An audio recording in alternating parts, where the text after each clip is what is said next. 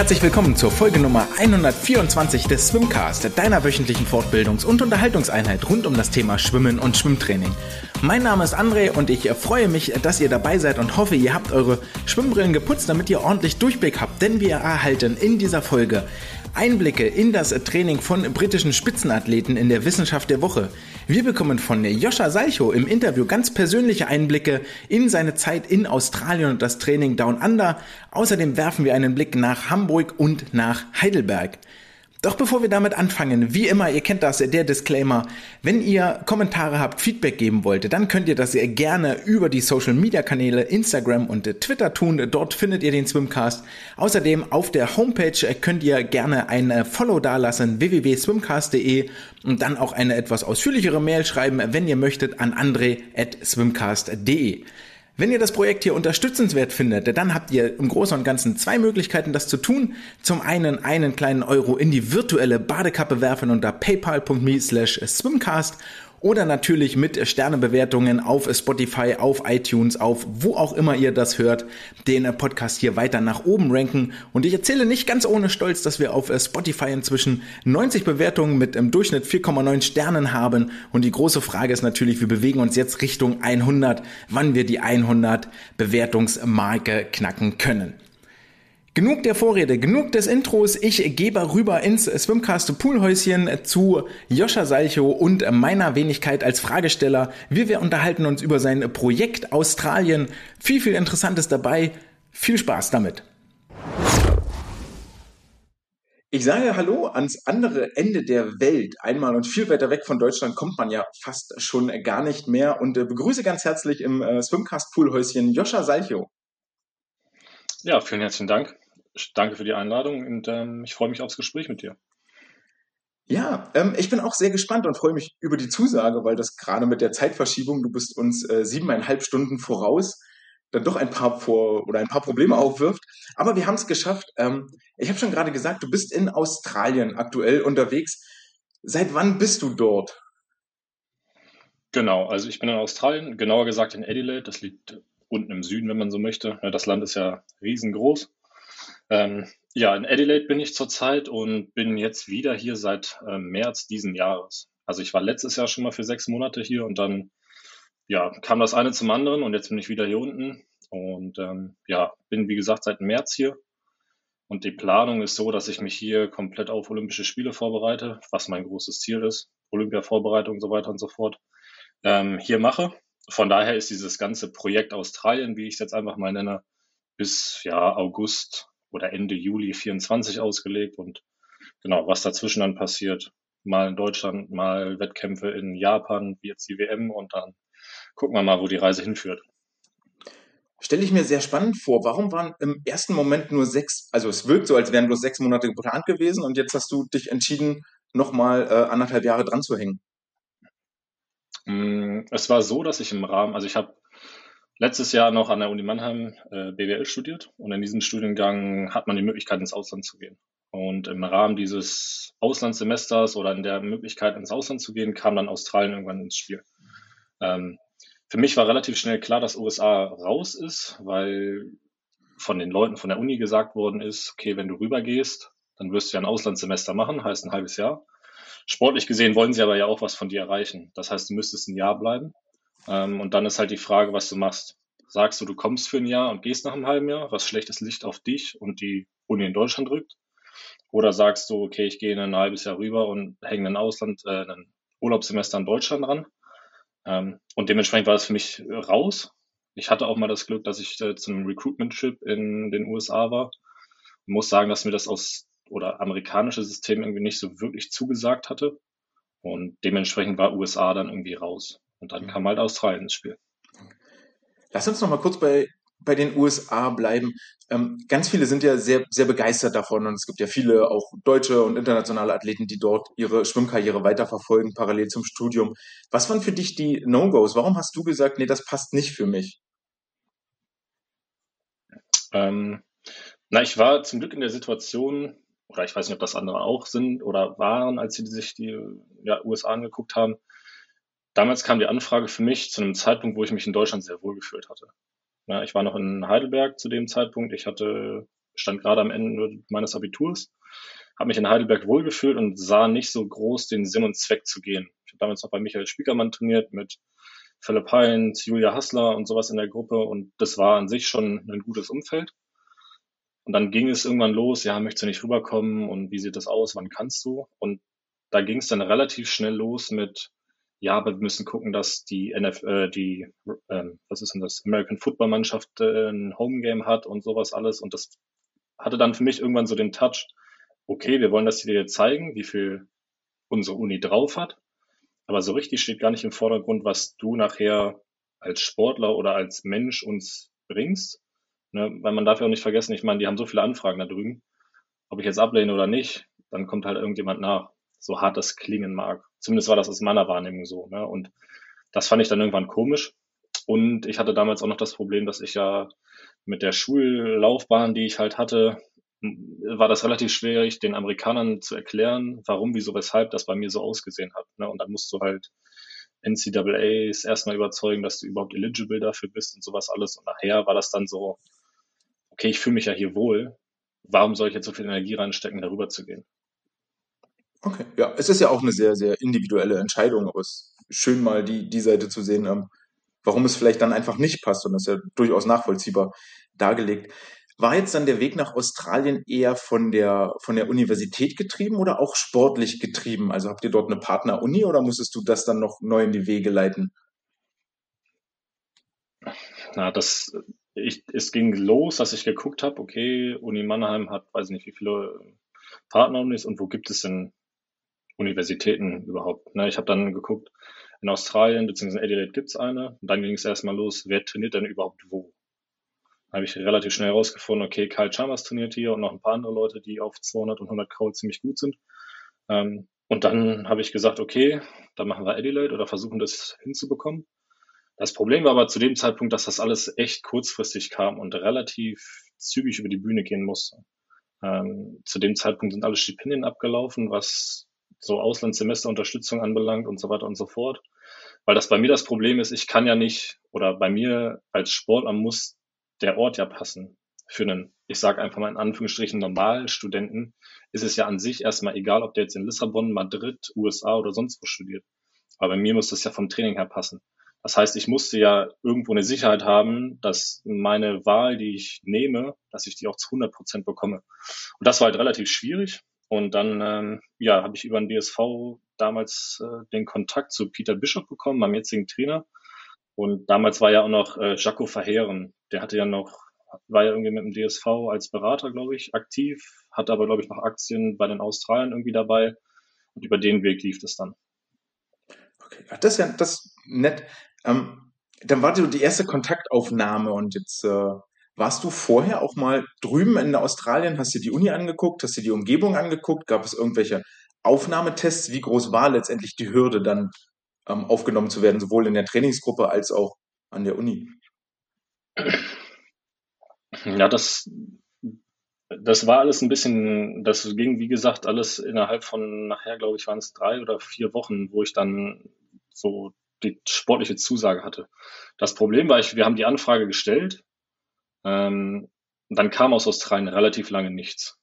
Ja, das heißt, ich habe dann so gedacht, okay, weiß nicht, drei Wochen jetzt her, vier Wochen her, fünf, sechs, sieben, acht, so langsam müsste jetzt mal was kommen. Und genau an dem Tag, als ich damals in Deutschland mit den, mit Alex Kreisel, meinem noch zugehörigen Trainer in Deutschland reden wollte, darüber, ob ich jetzt nach Australien gehe oder nicht, an dem Tag kam die Zusage aus Australien, ja, ich kann kommen, weil ich erst die sportliche Zusage haben wollte, bevor ich die universitäre Seite geklärt hatte.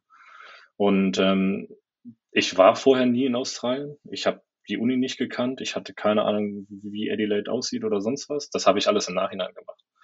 Blöd war dann noch, dass ich mich für die, oder ich habe mich für die WM qualifiziert, damals in Budapest. Blöd war, ich habe drei Tage vorher Corona gehabt, konnte nicht schwimmen. Und Budapest wäre damals das erste Event gewesen, wo ich die Australier hätte kennengelernt oder wo wir uns irgendwie gesehen hätten oder sonst was. Das ist auch ausgefallen. So, und dann kann ich mich damals noch daran erinnern, wie ich irgendwann hatte Peter Bishop gesagt, okay, alles klar, wir müssen irgendwann mal telefonieren, weil du kommst ja bald.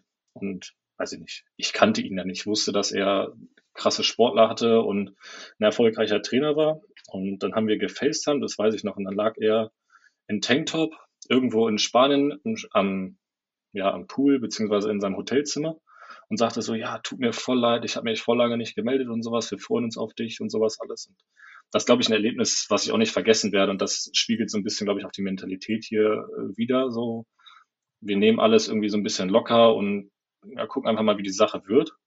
Und ähm, ja, das war, wie ich hier eigentlich dann gelandet bin. Spannend. Ähm, auch so die, die unterschiedliche Kultur. Was ist dir noch aufgefallen, so im Vergleich zu Deutschland, wenn du jetzt nach Australien guckst, ähm, sei es von der Trainingskultur, von der Trainingsphilosophie, vielleicht auch vom Gruppenzusammenhalt? Wie ist das strukturiert? Oder, ähm, ich glaube, dass es ganz große Unterschiede gibt, aber die sind, glaube ich, natürlich. Ne? Also man muss ja vorstellen, Schwimmen ist hier wie eine Nationalsportart. Ich glaube, man kann das nicht mit Fußball vergleichen, weil dafür einfach das Land nachher zu klein ist, nicht in der geografischen Einordnung, aber einfach, das ist ein Nationalsport hier und dementsprechend wird mit diesem Nationalsport, die haben einfach mehr Möglichkeiten, was Finanzierung und sowas angeht. Ne, wenn man sich die überlegt, unser Trainingszentrum hier, das ist eine 50 Meter Halle, da gibt es zwei 50 Meter Becken, gibt es eine Tribüne für 3000 Mann, glaube ich. Da waren die Trials damals für Tokio, wenn ich mich recht entsinne. Und das ist halt normal. Ne? An der Gold Coast gibt es 50 Meter Becken, das kann man sich nicht vorstellen. Das ist alles äh, von der Infrastruktur so krass im Vergleich zu Deutschland.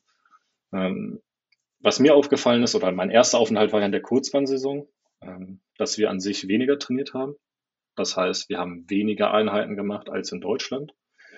Die Akzentuierung der Einheiten ist irgendwie eine andere gewesen oder einfach eine speziellere oder klarere Ausrichtung zumindest von der Kommunikation her. Und dann glaube ich, dass die Manpower auch ein bedeutsamer Unterschied ist. Ne? Also wir sind jetzt acht, aktuell acht Leute in der Gruppe. Wir haben einen Head Coach, einen Co-Trainer, dann stehen uns theoretisch zwei Diagnostiker zur Verfügung, einen Physio zur Verfügung, einen Sportwissenschaftler oder Trainingswissenschaftler und weiß ich nicht, an manchen Einheiten, also wenn wir halt Serien schwimmen, dann stehen halt gefühlt fünf, sechs Mann am Beckenrand auf acht Athleten verteilt. Ob die nachher alle ne, sinnvoll sind, dass das Training über die Bühne geht, das sei mal dahingestellt, aber sie unterstützen halt. Und das finde ich ist ein elementarer Unterschied und dann halt auch inhaltlich und strukturell, klar. Abgefahren. Es klingt ein bisschen wie Schlafenland, so das, was ich auch als Coach, was man sich als Trainer ja auch wünscht. Ja, mehr, mehr Manpower, ich brauche mehr Unterstützung, ich würde meine Athleten gerne besser betreuen.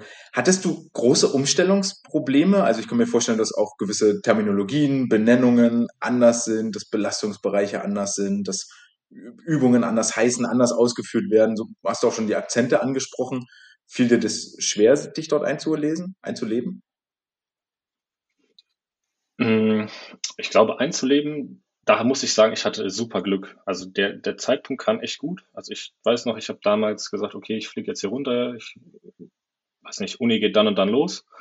Ähm, ja, dann bin ich, weiß nicht, glaube ich, zehn Tage vorher runtergeflogen. Ich habe mein Airbnb für zehn Tage genommen und dann war klar, okay, ich habe jetzt zehn Tage in Unterkunft. Was danach kommt, ich habe keine Ahnung.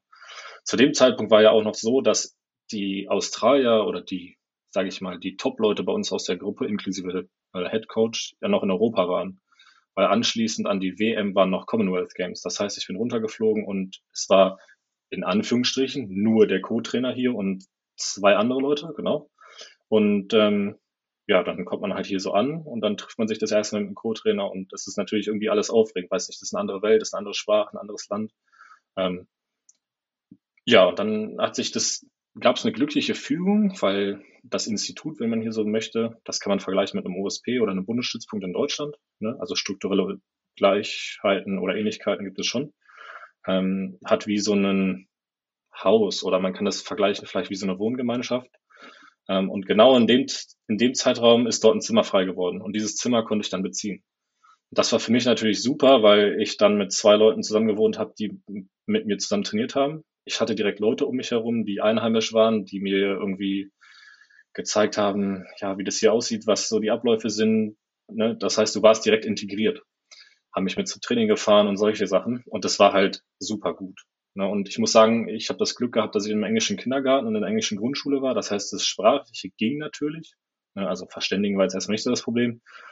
Klar, Bezeichnungen sind natürlich anders und jetzt machen wir mal so und so und ähm, ja, aber ich denke, damit kommt man dann halt nach und nach rein. Und was man dazu sagen müssen muss, die Australier sind sehr hilfsbereit und sehr, ja, zuvorkommt ist vielleicht das falsche Wort, aber sie mh, mm, sorgen halt dafür, dass man das alles irgendwie versteht und gerade zu Beginn wussten sie ja, ne, dass äh, ich aus Deutschland komme, dass das alles anders ist. Und zumal war ich der Erste, der so eine Sache überhaupt gemacht hat. Das heißt, ich war auch zu Beginn so ein bisschen, ich will nicht sagen Versuchskaninchen, aber sie hatten noch nie jemanden, der aus Europa hier war und dann noch über so eine lange Zeit. Okay. Da bist du bestimmt auch viel selber mit Fragen äh, gelöchert worden, oder?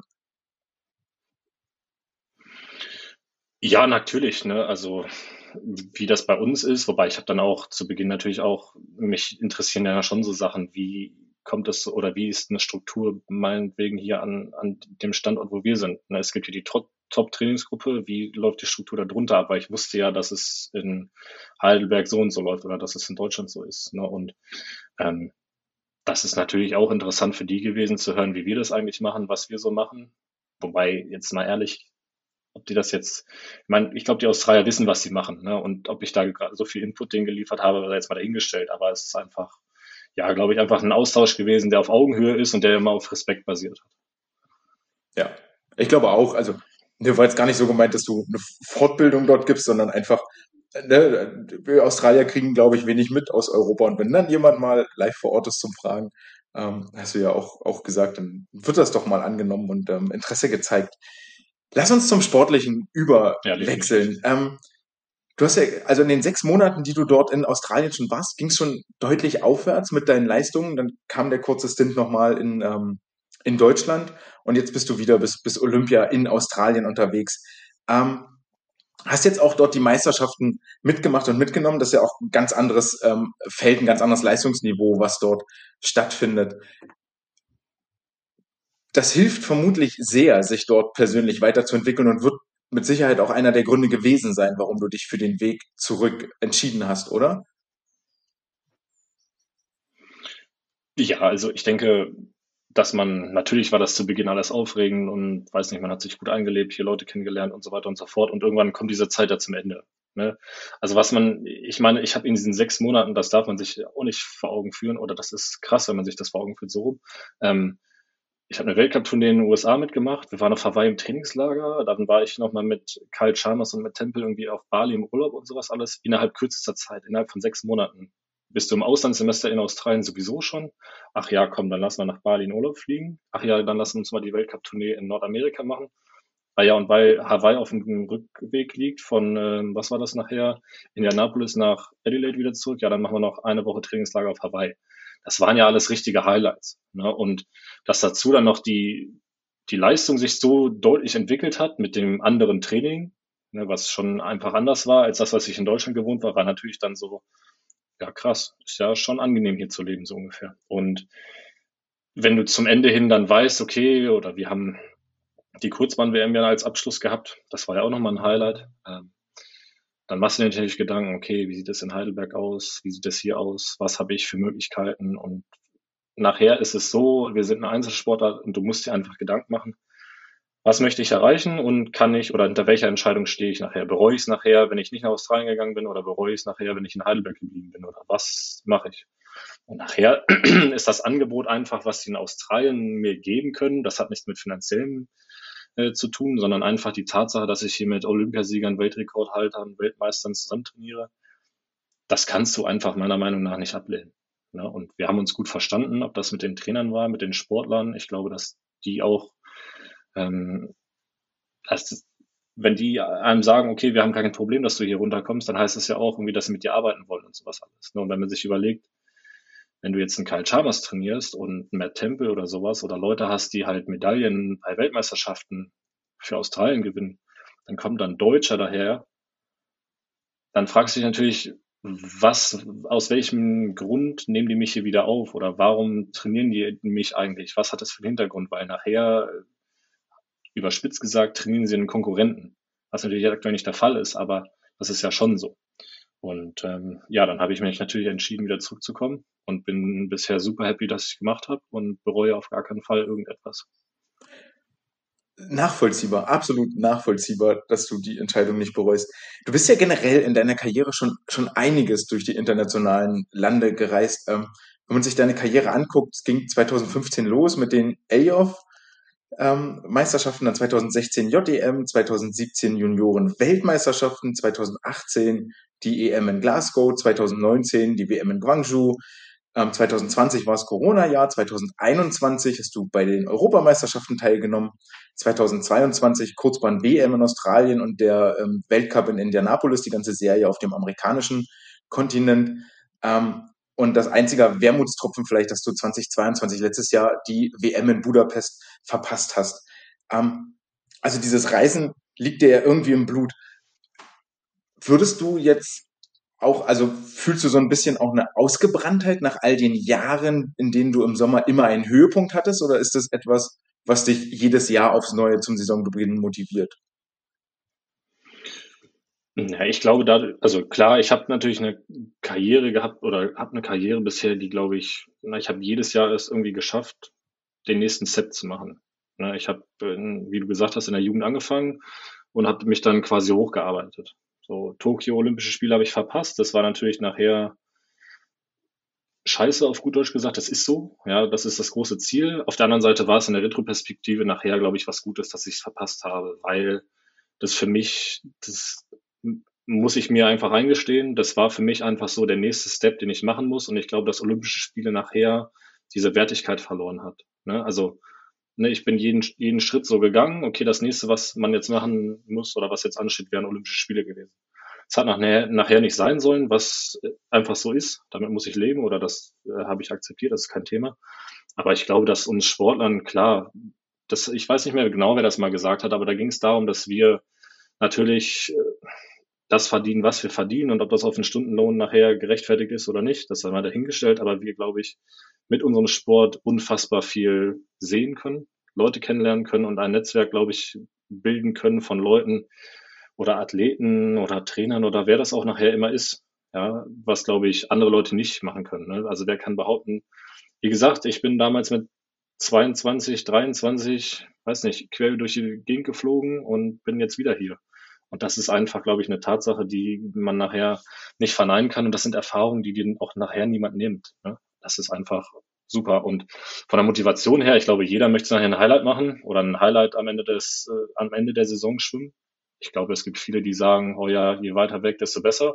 Und Budapest habe ich jetzt schon mal gesehen und keine Ahnung, Kopenhagen auch und sonst was. Und es wäre cool, wenn wir mal wieder nach Asien fliegen oder sonst wo. Gibt's bestimmt.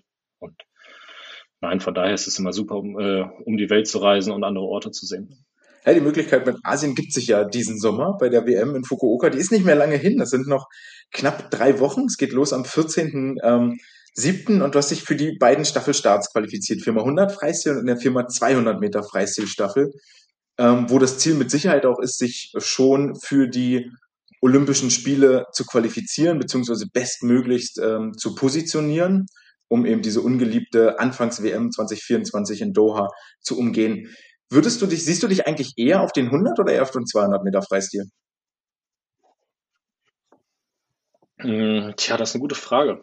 Hm, ich, was ich gemerkt habe, auf jeden Fall in der Kurzbahnsaison, dass 200 Kraul mir irgendwann schon Spaß gemacht haben, weil ich einfach häufig geschwommen bin ne, auf der Kurz- oder 200 Kraul war für mich sonst immer so, okay, hm, ich weiß nicht so richtig, was ich machen soll und tut eh immer weh und ich sterbe hinten raus. Und je mehr ich das dann geschwommen bin und je mehr Rennerfahrung man hatte, desto erfahrener wurde ich und ähm, ich glaube, dass die 100 Kraul mir schon Spaß machen. Ich glaube, dass mich aber auch long-term auf 200 Kraul sehe. Ne? Also ich glaube, dass 100 Kraul so das ja mein, meine Hauptstrecke sein wird und dann mit Augenschein eher in Richtung 200 äh, Kraul anstatt auf die 50. Dafür bin ich, glaube ich, kein Edelsprinter.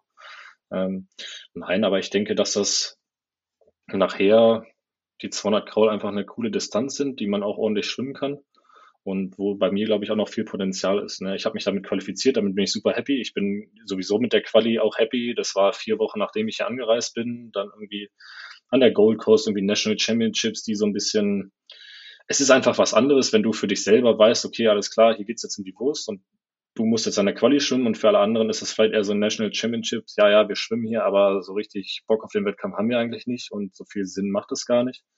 Ne? Und es ist immer noch eine Umstellung. Ich hatte damals, als ich angekommen bin, wie gesagt, ich habe mir auch dann wieder Ich bin, wie gesagt, vier Wochen vor Nationals angekommen, habe dann gesagt, okay, ich weiß ja nicht, wo ich wohne. Ich wohne mittlerweile woanders. Ähm, ich nehme mir wieder ein Airbnb für vier Monate. Ne, das war dann nicht so ganz, was ich mir erhofft hatte. Das sind ja alles so Faktoren, die dann mit reinzählen. Ne? Du, es ist irgendwie wieder ungewohnt, obwohl du es kennst. Training ist anders, tapern wir jetzt, passt das alles? Und das ist natürlich alles irgendwo eine Umstellung. Von daher bin ich super happy, dass es geklappt hat. Ja, du hast es schon angesprochen. Die, die National Championships waren ja für die Australier gar nicht der Quali-Höhepunkt. Der war jetzt letzte Woche stattgefunden. Ähm, wie war das eigentlich für dich bei den Championships? Ich glaube, als ähm, Nicht-Australier darfst du da nicht im A-Finale antreten, sondern wirst automatisch ins B-Finale gesetzt, egal was die Vorlaufzeiten bieten. Ähm, war das ein Problem oder war das möglicherweise sogar etwas leichter, weil du eher vorwegschwimmen konntest in etwas ruhigerem Wasser? Ähm, also du meinst jetzt Trials, glaube ich. Ich bin ja bei den, bei Nationals, bin ich mal nicht A-Finals geschwommen. Ich glaube, bei den Trials lassen sie keine Ausländer in, okay. ähm, in A-Finals, sorry. Ähm, nein, aber ich denke, dass es erstmal irrelevant ist. Ich glaube, dass gerade 100 und 200 Kraul in Australien auf so einem Niveau ist, dass du dir morgens keinen, ja, keinen lockeren Lauf erlauben kannst. Zumal müssen wir nachher, haben wir ja auch nicht die Möglichkeit, easy einen Vorlauf zu schwimmen, um dann sicher im Finale zu sein diese, diesen Luxus haben wir ja nicht wie die Australier oder die Amerikaner oder die Briten. Ähm, von daher, nein, ich denke dann, ich bin das ja auch gar nicht anders gewohnt, dass du mhm. morgens auch Gas gibst. Ich denke, es ist auch von den Trainern so gefordert. Ne? Je, äh, Wettkampf ist das beste Training. Du kannst alles nochmal üben und dafür machen wir es ja nachher. Ne? Und lieber, sage ich mal, zweimal schnell schwimmen, als dann nur einmal die Chance haben und es dann irgendwie aufgrund von Aufregung oder sowas dann doch nicht zu schaffen. Das wäre dann auch doof. Ja, absolut. Zumal ja die, die, die Staffeln sind ja darauf ausgerichtet, abends im Finale nochmal zu schwimmen, also in beiden ähm, äh, Abschnitten auch wirklich Höchstleistung zu bringen. Du hast vorhin gesagt, über die 200 Meter Freistil hast du viel gelernt, auch über die Kurzbahnsaison hinweg und je öfter du das geschwommen bist, was waren so Learnings, die du da mitgenommen hast?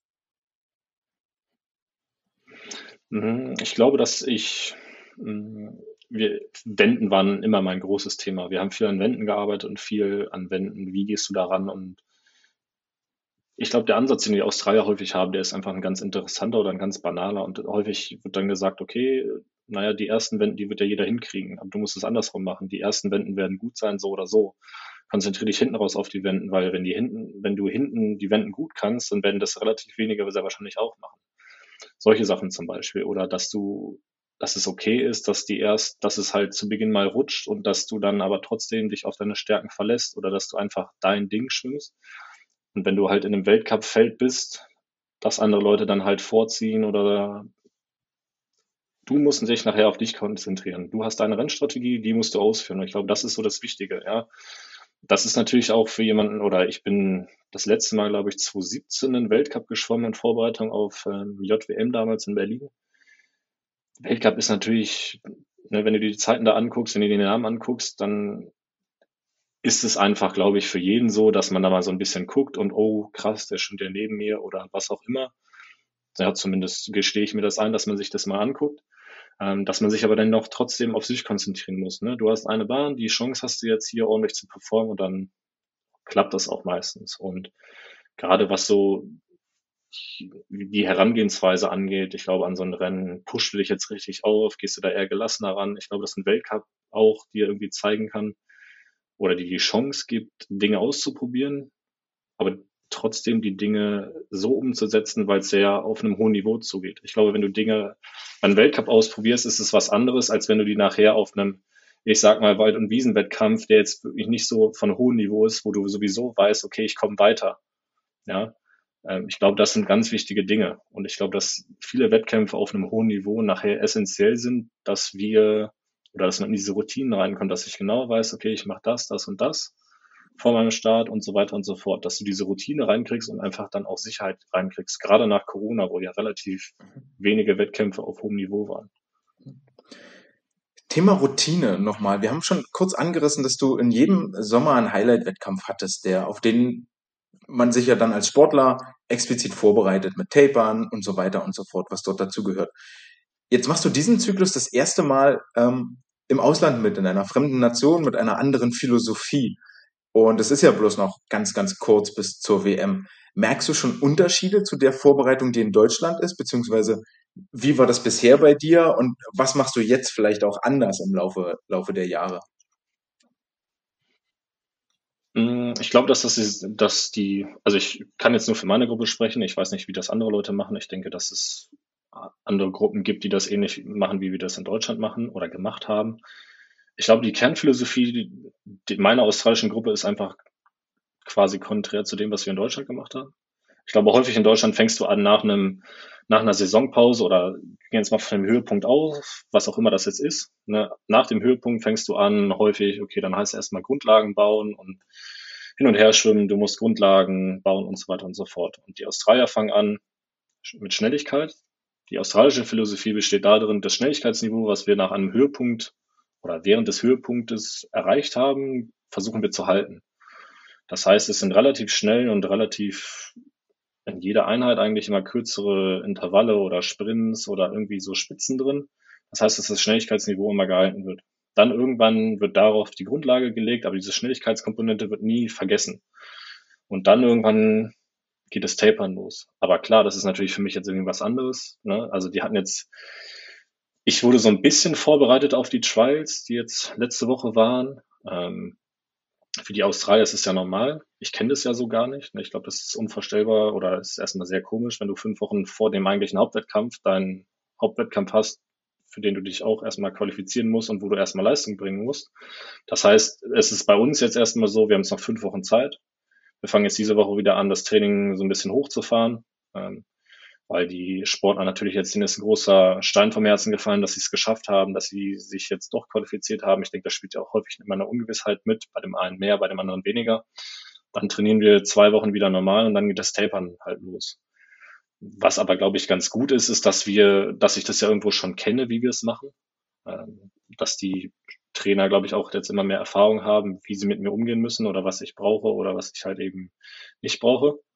Und ähm, klar, es gibt große Unterschiede, aber ich bin da mittlerweile, ja, ich glaube, dass wir ein gutes Trainerteam am Beckenrand haben, die jetzt auch genug Erfahrung mit mir haben und auch wissen, was ich dann nachher brauche oder halt, wie sie mit mir umgehen müssen.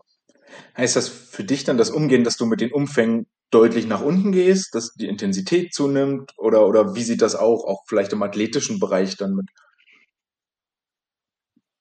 Mm, ja, also Intensitäten würde ich sagen, gehen hoch, bleiben fast ähnlich. Ich glaube, es kommt so ein bisschen mehr dann wettkampfspezifisch, ne? also diese wettkampfspezifische Komponente dann mit rein. Das heißt, wir würden eher gebrochenere Sachen schwimmen, 100er oder, oder 200er gebrochen, solche Sachen, ähm, anstatt halt irgendwie 4 mal 50, 35 Race Pace, 15 locker und das halt viermal, sondern dann schwimmst du es halt 450er quasi gebrochen oder 50 plus 100 plus 50. Solche Sachen. Ähm, Umfänge gehen auch runter. Ich glaube, das ist bei uns Jungs generell so der Fall. Bei den Mädels in unserer Gruppe ist es eher nicht so der Fall, dass die Umfänge runtergehen. Ähm, und jetzt das Landtraining ist so drauf ausgelegt, dass wir jetzt geht es eigentlich nur noch um Schnelligkeit und dass wir nach und nach und peu à peu halt dann ähm, ja die einzelnen Übungen verschwinden beziehungsweise Wiederholungen geringer werden und Sätze natürlich dann auch. Das heißt, das Volumen Gänze wird dann runtergefahren. Ja. Wann ist für euch die Anreise nach Japan geplant? Ihr habt ja nicht wie die Europäer das große Problem mit der Zeitumstellung. Ähm, wie, wie, sieht jetzt der Weg aus Richtung Fukuoka? Ähm, ja, also es ist so, dass die Australier, ich meine, am 8. Juli fliegen. Ähm, das heißt, die vier Athleten und unser und, und mein Head Coach in dem Moment, die fliegen am, ich meine, es ist der 8. Juli über Brisbane nach Tokio und dann fliegen die, glaube ich, auch nochmal weiter. Ich weiß nicht mehr genau, wo die hinfliegen. Ähm, dann fliege ich am 13. über Sydney und dann über Tokio äh, nach Fukuoka. Das heißt, ich treffe das deutsche Team, so wie ich das verstanden habe, in Tokio. Ich werde keine Finals schwimmen, weil es einfach für mich, es macht einfach keinen Sinn, trainingsmethodisch und finanziell ist das bescheuert, wenn ich von Australien nach Deutschland fliege, da irgendwie 24 bis 30 Stunden im Flieger sitze, dann irgendwie einen Wettkampf schwimme, der naja, nicht den großen Stellenwert hat, wenn wir eine, wenn wir eine WM vor Augen haben und dann von Deutschland aus wieder nach Japan fliege. Das macht wenig Sinn. Ähm, wir sollen natürlich alle schwimmen, ich kann das verstehen. Ähm, ich bin auch froh, dass der DSV da die Ausnahme mir gegenüber gibt, dass es die Möglichkeit gibt, dass ich nicht ähm, hin muss. Und dann werden wir in Kumamoto wieder unseren Vorbereitungslehrgang haben. Da war ich 2019 ja schon in Vorbereitung auf die WM und die, ja, ein Großteil der Mannschaft ja auch in Vorbereitung auf Tokio.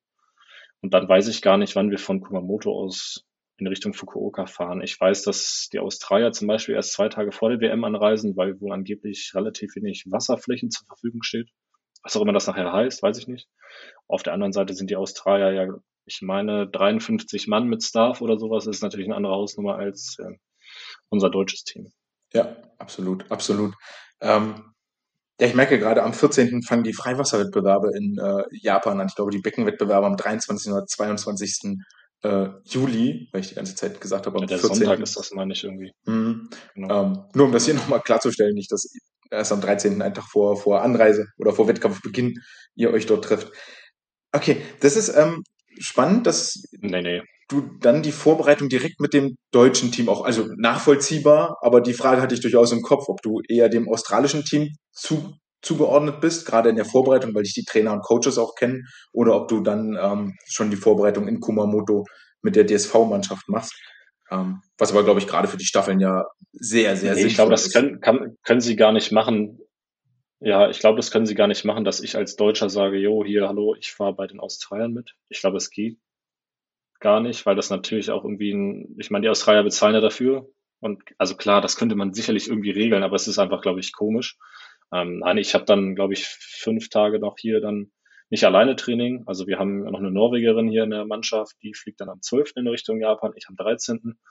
Und dann fliegen am 15. fliegen noch weitere zu den ähm, Tier Pro Sim Series in die USA. Also unser Co-Trainer fliegt da zum Beispiel mit. Das ist so der Ersatzwettkampf für die ganzen Australier, die, ja, ich sage jetzt einfach mal die B-Mannschaft der Australier. Ich weiß nicht genau, ob man das relativieren kann, aber auf jeden Fall die, die es nicht geschafft haben, sich für die WM zu qualifizieren. Ja, ja. Ja, die, die es nicht geschafft haben, dass sie auch ein Highlight ähm, zur Saisonabschluss haben. Was erhoffst du dir, apropos Highlight und Saisonabschluss von den Wettbewerben in Fukuoka und welchen welche Erkenntnisse möchtest du da vielleicht auch mitnehmen in die dann folgende Olympiasaison? Naja, ich denke mal an erster Stelle gut schwimmen. Ich glaube, das möchte jeder. Was ich, ich habe mir jetzt keine große Zeit vorgenommen, darum, das ist jetzt erstmal, glaube ich, zweitrangig. Ich denke, dass es gerade für mich als jemanden gilt, der für die Staffeln alle vorgesehen ist, dass wir die Staffeln da sicher nach Hause bringen, dass wir da versuchen, einen guten Vorlauf hinzulegen, uns fürs Finale zu qualifizieren und dann halt auch mit breiter Brust da rausgehen können und sagen können, alles klar, ihr solltet mal mit uns rechnen. Und ich glaube, das ist auch, wir haben gute Leute dabei, ne? also wir haben auch junge Leute dabei. Ich denke, dass das auch so ein Wettkampf sein wird, denke ich mal, wo wir als Team wieder irgendwo näher zusammenrücken. Ja, ich glaube, dass die WM-Mannschaft in Budapest relativ klein war. Nach Olympia haben viele aufgehört. Jetzt rücken viele Leute nach. Ich habe mal nachgeguckt. Die 4x1 Graustaffel besteht aus drei Leuten, mit denen ich bei der JWM 2017 dabei war. Ja, wir kennen uns alle irgendwo so ein bisschen. Ich denke, dass es aber ja auch dann dazu kommen wird, dass wir hoffentlich Olympische Spiele zusammen erleben werden. Und ich denke, dass wir einfach voneinander, glaube ich, viel lernen können und sollen. Ne, ich denke, dass es darum geht, dass wir, dass jeder versucht, so gut, gut zu schwimmen wie möglich und gleichzeitig auch die anderen dann motivieren soll, so nach dem Motto, alles klar, Person XY ist die Zeit geschwommen, der ist mir aber ganz schön auf den Fersen oder weiß ich nicht, das möchte ich auch schwimmen in diese Richtung. Ich glaube, darum geht's. Und es geht nachher darum, wie du gesagt hast, für Olympia schon mal die Staffeln nicht zu sichern, aber eine sehr, sehr gute Ausgangsposition zu bringen. Ich bin mir nicht mehr ganz so sicher, wie die ja, Nominierungen jetzt aussehen, aber ich würde ja fast ausgehen, dass wenn du es, dass wenn wir es mit den Staffeln ins Finale schaffen bei der WM, dass dann ja eigentlich alles in trockenen Tüchern sein müsste, weil dann müssten ja theoretisch erstmal neun Nationen schneller sein als wir und das ist dann ja, glaube ich, in Doha relativ unwahrscheinlich. Aber korrigiere mich, wenn ich mit den, wenn das keinen Sinn ergibt, beziehungsweise wenn das ähm, von den Nominierungskriterien anders eingefordert wird, das weiß ich nicht so ganz. Ich habe das, hab das auch gerade gerade überlegt, wie das ist mit den Staffeln. Sie hatten, sie haben es nochmal geändert. Es sollten, glaube ich, erst die Medaillengewinner nur fest qualifiziert sein und die anderen 13 Plätze in Doha. Ähm, dieses fest qualifizierten Feld ist aufgeweitet worden, aber ich würde dir zustimmen, mit dem Finalplatz kann man da schon zu 95 Prozent gerade in Anbetracht der Konkurrenzsituation das ähm, für Paris einplanen, ja. Ja, das denke ich auch. Zumal für uns Deutsche ja dann auch der Zeitpunkt einfach echt doof ist. Oder ich glaube für alle Nationen, für uns glaube ich noch ein bisschen mehr, weil unsere Quali-Zeitraum oder unser Quali-Zeitraum dann halt nochmal näher daran liegt. Ähm, aber ich denke, es geht darum, dass wir versuchen wollen, jeder will sein Bestes geben, wird sein Bestes geben, schnell zu schwimmen und die Staffel nachher ja mit einem guten Ergebnis dazustehen zu lassen und dann ähm, hoffentlich mit gutem Gewissen in Richtung Olympia zu gehen. Genau. Da bin ich guter Dinge, weil so wie du schon gesagt hast, das Team hat sich echt verjüngt, aber es ist auch Leistung nachgekommen, nachgerückt. Auch ihr kennt euch als Team schon, 2003 Leute aus 2017 ist tough, also ist echt eine gute, gute Quote. Ähm, sehr, sehr interessant und dann bin ich eigentlich guter Dinge, dass ihr da das äh, Olympiaticket schon zu guter, ja, schon mal beide Hände mit beiden Händen festhalten werdet, ähm, damit es dann in Paris nochmal im Becken hoffentlich auch für dich auf der olympischen Bühne das erste Mal wirklich zur Sache geht. Dafür wünsche ich dir alles Gute für die nächsten Wochen, Fall. Monate, ja. für die kommende Saison. Vielen, vielen Dank für deine Zeit und deine Einblicke nach Australien. Ja, vielen herzlichen Dank. Es war mir eine Ehre und ähm, immer wieder gerne. Falls es Fragen geben sollte, fragt mich, fragt André oder wie auch immer. Ich stehe euch immer zur Seite. Falls es Leute gibt, die doch nach Australien wollen oder sonst was erfahren wollen, wie auch immer. Meldet euch gerne. Bevor wir mit dem normalen Tagesplan weitermachen, möchte ich noch unbedingt loswerden, so wie Joscha gerade gesagt hat. Zögert nicht, ihn anzuschreiben oder ihn zu kontaktieren, wenn ihr auch denkt, geil, das klingt cool in Australien, da will ich auch hin, dann checkt einmal die Show Notes. Dort habe ich euch Joschas Instagram und seine E-Mail-Adresse verlinkt.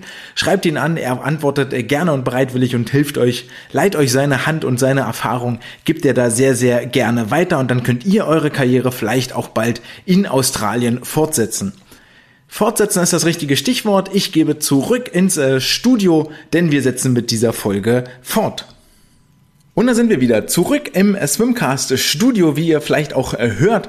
Und ähm, ihr habt gemerkt, es waren einige Unsicherheiten dabei bei uns beiden, wo wir uns nicht so ganz ähm, klar waren, wie ist es denn jetzt. Deswegen einige Klarstellungen, damit wir das hier einmal richtig ähm, erzählt haben. Zum Thema Schwimmweltmeisterschaften. Wann geht's eigentlich los? Es ist vollkommen richtig, dass die Wettbewerbe am 14.07. starten, allerdings mit den Freiwasserwettbewerben. Im Becken, worauf ich eigentlich hinaus wollte, geht es erst am 23.07. los. Und ihr habt da schon meinen ähm, meinen Knoten im Kopf gemerkt, als Joscha gesagt hat, ich reise erst am 13.07. an. Und ich so, das ist ganz schön knapp, so einen Tag vor dem ersten äh, Beckenwettbewerb. Das ist natürlich nicht so, sondern es gibt reichlich Vorbereitungs- und Akklimatisierungszeit. So, es geht also am 23.07. erst im Becken los. Dann waren wir uns unsicher, wie denn jetzt die Staffelqualifikation für die Olympischen Spiele in Paris abläuft. Da hat der Weltverband ja viel hin und her und her und hin und nochmal neue Regeln gemacht, so dass am Ende sogar Experten und selbst Betroffene sich nicht mehr so ganz sicher waren, wie denn das Ganze jetzt hier abläuft. Das möchte ich euch nochmal erklären zum Abspeichern, dann ähm, könnt ihr das immer mal wieder hervorkramen. Also, die Medaillen, äh, die Staffeln, die Medaillen in Fukuoka gewinnen, also die Plätze 1 bis 3, die sind ganz sicher dabei in Paris. Die können schon mal Flugtickets buchen, T-Shirts bedrucken lassen und was auch immer so dazugehört als Reiseausrüstung. Ähm, diese Nationen haben ihre Staffeln ganz sicher qualifiziert. Und dann ähm, dürfen noch ebenfalls starten äh, die nächsten 13 schnellsten Staffeln aus den Wettbewerben, aus den Titelkämpfen in Japan und Doha sodass wir am Ende 16 Nationen am Start haben. Also wir können uns vorstellen, dass man die Staffelwettbewerbe in äh, Japan und in Doha zusammenwirft, in einen Topf, daraus eine gemeinsame Wertung macht und dann äh, drei, die drei Staffeln, die in Fukuoka Medaillen geholt haben, schmeißt man raus. Und die, die dann auf den Plätzen 1 bis 13 stehen, die dürfen ebenfalls mit nach Paris fahren. Das heißt, unsere Annahme, wenn du in äh, Fukuoka ins Finale kommst, ist die Wahrscheinlichkeit solide 99 Prozent, dass du nach Paris fahren wirst. Also es ist schon wirklich ein echter Meilenstein und eine richtige, ähm, da geht's richtig um was für die Staffeln. Also das sollte uns alle vor den Bildschirm ziehen. Und zu guter Letzt hat mich Joscha natürlich völlig zu Recht berichtigt, weil er war ja live dabei, deswegen ähm, widerspricht man da lieber nicht bei Leuten, die das live erlebt haben. Er war natürlich bei den australischen Meisterschaften im A-Finale am Start, hat sich im Vorlauf in 1,47,91 fürs Finale qualifiziert und dort dann als Sechster in 1,48,70 angeschlagen, was ihm die Qualifikation für die DSV-Staffel einbrachte und einen Start bei den australischen Meisterschaften im Finale.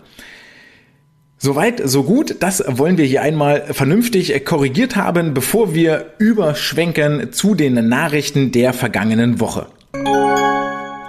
Und die Nachrichten der vergangenen Woche. Ähm, ja, wir nähern uns so ein bisschen der Sommerpause und ihr wisst natürlich, was das heißt, denn die Stellenbörse öffnet ihre Türen. Das Arbeitsamt für Schwimmtrainer öffnet, die Stühle sind leer, beziehungsweise manche Stühle sind auch voll, weil sonst gäbe es ja keine freien Stellen. Also, ja, das Wartezimmer ist gut gefüllt und draußen hängt am schwarzen Brett hängen diverse Stellenausschreibungen und dann muss man auch gar nicht so wahnsinnig weit scrollen, denn ihr wisst auch, was das heißt. Jährlich grüßt das Murmeltier. Der Olympiastützpunkt in Hamburg sucht mal wieder einen neuen Trainer oder eine neue Trainerin. Dieses Mal für die TG4, also im wirklichen Nachwuchstraining. Es ist Jana Glas, die nach bereits einer Saison den Olympiastützpunkt schon wieder verlässt, möglicherweise sogar die Hansestadt. Das war also hier tatsächlich für sie nur ein sehr, sehr kurzer Stint in Hamburg. Ebenfalls, wem das da oben ein bisschen zu kühl und zu regnerisch im Norden ist, der hat etwa in einem ebenfalls sehr, sehr schönen Standort die Möglichkeit, seinen Hut in den Ring zu werfen und seine Referenzen einzureichen. Der SV Nicker Heidelberg sucht nämlich auch einen neuen Cheftrainer.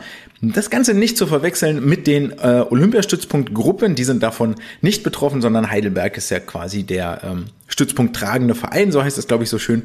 Dort kann man sich auch als Cheftrainer bewerben und dann ähm, zumindest organisatorisch und sicherlich auch fachlich an der einen oder anderen Stelle mit ganz vielen Schwimmtalenten zusammenarbeiten, die am Olympiastützpunkt dort in den Gruppen Brandl und Kreisel trainieren. Damit genug aussehende Nachrichtenräumen der Republik. Wir gehen ganz weit in den Süden nach Stuttgart, nämlich in den Sportbad Neckarpark. Dort haben am vergangenen Wochenende die deutschen Meisterschaften im Schwimmmehrkampf stattgefunden. Heißt also, die Talente von über übermorgen haben sich äh, duelliert im Becken und wir gucken mal rein, was denn dort so passiert ist. Da muss man zuallererst sagen, äh, da hat sich einiges an den Wettkampfdurchführungen geändert. Denn, äh, und das sorgt eigentlich dafür, was ja passiert ist, das Ganze ist ein äh, Vielseitigkeitswettbewerb, wo die äh, Schwimmerinnen und Schwimmer, die ganz jungen, also sie sind elf, zwölf Jahre alt, ähm, gegeneinander antreten und zwar nicht über eine Strecke oder über zwei Strecken, sondern in diesem Jahr sogar über sieben Strecken insgesamt. Für jede einzelne dieser Strecken gibt es Punkte, die werden am Ende aufaddiert und der Schwimmer, die Schwimmerin mit den meisten Gesamtpunkten gewinnt dann den Titel deutscher Meister oder deutsche Meisterin im Schwimmmehrkampf in der jeweiligen Schwimmart. Weil nämlich welche Strecken gehören dazu? Für alle gehört dazu 400 Meter Freistil, 25 Meter Delfinbeine auf dem Bauch, 25 Meter Delfinbeine auf dem Rücken, 200 Meter Lagen und dann kommen dazu noch 50 Meter in Beinbewegung, 100 Meter Gesamtbewegung und 200 Meter Gesamtbewegung in einer Schwimmart der Wahl. Also hat man dann die durchaus etwas schwierige Entscheidung, ob man lieber 200 Meter Delfin oder 200 Meter Rücken auf dem Wettkampf schwimmen möchte. Aber jeder da, wo ihm so seine Stärken liegen. Hm, ja, diese Punkte werden also zusammen addiert und ähm, Genau, und dann gibt es am Ende einen Gesamtsieger, eine Gesamtsiegerin für die jeweilige Schwimmart im jeweiligen Jahrgang. Das heißt also, insgesamt sind zwölf Titel vergeben worden. Ja, zwölf Titel sind vergeben worden, zwölf Silbermedaillen und zwölf Bronzemedaillen. Neu hinzugekommen im Vergleich zu 2022 sind die 25 Meter Delfin-Beine auf dem Bauch und auf dem Rücken Dafür hat man die vormalige Überbewertung, so habe ich es genannt, der Schwimmart Beinbewegung gestrichen. Die gab im vergangenen Jahr noch, ich glaube, das Doppelte oder das Dreifache sogar der FINA-Punkte, ja, 50 Meter ähm, Rückenbeine, dann von mir aus in 35 Sekunden. Wenn man das in die gesamte, dann kann man gucken, wie viele FINA-Punkte wären das. Die orientiert sich natürlich an der Gesamtbewegung. Und dann ist diese Zahl mit drei multipliziert worden oder mit zwei oder mit vier. Ich weiß es ehrlich gesagt nicht ganz genau. Sorgte auf jeden Fall dafür, dass eine gewisse äh, Nele Rocho hier weit über, nee, Anna Rosenow war das, Anna Rosenow weit über 1000 Punkte in der Rückenbeinbewegung bekommen hatte. Die hat man jetzt entfernt, dazu zwei Strecken neu hinzugenommen. Das heißt, die Bewertung bei drei von sieben Strecken wurde verändert, was jetzt den Vergleich der Punkte vom vergangenen Jahr zu diesem Jahr quasi überflüssig macht. Damit muss man sich nie wahnsinnig viel auseinandersetzen. Neu war für mich auch, dass bei Disqualifikationen nachgeschwommen werden durfte. Ich glaube, das ist auch ähm, nicht so gewesen in den vergangenen Jahren und es gab nämlich insgesamt dann 16 Nachschwimmen, was ich jetzt irgendwie normal finde. Da muss man, im Weiteren muss man jetzt sagen, wenn wir uns die Veranstaltung angucken, ähm, hat die, der SV Cannstatt hat die organisiert und durchgeführt und hat dafür wahnsinnig, wahnsinnig viel Lob bekommen. Sowohl für die professionelle Organisation als auch für das all, ganze Drumherum. Ähm, so wurde dann auf der, der Instagram-Seite vom Cannstatter, von den Cannstättern nochmal explizit gesagt, dass es von den Medaillengewinnern einzelne Porträtfotos gab, die den Siegerinnen oder den Vereinen gratis zur Verfügung gestellt werden, einfach um eine Öffentlichkeitsarbeit zu erleichtern. Das ist äh, Novum, das gab es so, glaube ich, äh, noch nicht so offiziell, ähm, aber macht die Sache natürlich deutlich deutlich besser für, für die Vereine, weil man damit etwas in der Hand hat, was man dann in der Zeitung auch vernünftig abdrucken kann. Wo wir beim Thema Bilder sind, so einige andere Bilder zeigten dann nur so einen mittelguten Eindruck. Ähm, das sind dann so Kleinigkeiten, so technische Feinheiten wie Strecklage beim Startsprung und solche Geschichten. Aber da ich selber nicht vor Ort war, möchte ich da auch nicht so wahnsinnig viel ins Detail gehen. Ähm, konnte mir da jetzt nicht allumfassend einen eigenen, ein eigenes Bild machen. Ähm, einfach weil auch die Zeit dieses Mal nicht da war, den Livestream, der vorhanden war, vernünftig zu verfolgen. Wenn wir dann einen Blick also ins Protokoll werfen, dann fällt zuallererst auf, im Vergleich zum vergangenen Jahr, wo ich das Gefühl hatte, es waren sehr, sehr enge und sehr, sehr spannende Wettbewerbe, die häufig auf den letzten Start, die 200 Meter Lagen, wirklich hinausgelaufen sind. Dort werden die Läufe ja dann wirklich erst gesetzt, nachdem die Ergebnisse vom Freitag und Samstag bekannt sind, um die besten acht in der Gesamtwertung zu diesem Zeitpunkt wirklich in einem Lauf auch zu bündeln und zusammen starten zu lassen, um dort diesen Spannungsmoment reinzubringen. So waren das dieses Jahr in meinen Augen sehr, sehr große Abstände zwischen den Siegern und Platzierten. Das ist jetzt nur eine Momentaufnahme, so wie dieser ganze Wettkampf eigentlich auch eine Momentaufnahme ist. Ähm, wer heute gewonnen hat, muss nächstes Jahr noch lange nicht wieder oben stehen. Das zeigt auch die Tatsache, dass es einzig und allein zwei ähm, Titelverteidiger gab in all diesen Entscheidungen. Das mag auch der neuen Bewertung durchaus geschuldet, geschuldet sein, aber zwei ist schon eine sehr, sehr niedrige Quote. Es kann viel passieren in einem so ein Jahr, umso mehr sollte man diesen Moment jetzt auch genießen und dann äh, am nächsten Morgen wieder ins Becken springen und äh, das Beste dafür geben, dass das Ganze auch so bleibt, also lernwillig und lernfähig zu sein. Im Weiteren fällt auf, wenn wir durchs Protokoll scrollen, dass wahnsinnig viele, ähm, wahnsinnig häufig Vereinsnamen aus dem äh, ehemaligen Osten, weiß nicht, ob man das so sagen darf, aus der ehemaligen DDR in den Siegerlisten auftauchen. Und eine genauere Nachprüfung bestätigt das tatsächlich, weil nämlich insgesamt 27 Medaillen in die Region der ehemaligen DDR und nach Berlin gingen von, wir erinnern uns, insgesamt 48 Medaillen, die es zu gewinnen gab. Also deutlich über die Hälfte der Medaillen gehen in die neuen Bundesländer und nach Berlin, 21 an den Rest der Republik, der zahlenmäßig aber viel, viel mehr ausmacht, wenn wir uns die Mitgliederstatistiken im DSV angucken zahlenmäßig viel, viel mehr oder am meisten ausmacht im DSV der Schwimmverband NRW. Der holte sich dann nämlich nochmal zusätzlich acht der verbleibenden 21 Medaillen, sodass man sagen kann, dass äh, nur 13 Medaillen überhaupt an ähm, all die Bundesländer gingen, ja, die die im Norden und im Süden dort liegen. Erfolgreichster Verein waren die Leipziger mit drei Titeln. Da kann man sich jetzt drüber streiten, ob man tatsächlich erfolgreich ähm, nur an der Zahl der Titel bemisst oder nicht eigentlich einen anderen Parameter, sowas wie Platzpunkte bis Platz 10 oder ähnliches heranziehen sollte, weil ich habe so das Gefühl, dann ergäbe sich ein deutlich anderes Bild. Kommen wir zu den einzelnen Schwimmarten und das möchte ich jetzt auch nicht so irre lang machen, sondern hier mich auf das Wesentliche äh, konzentrieren.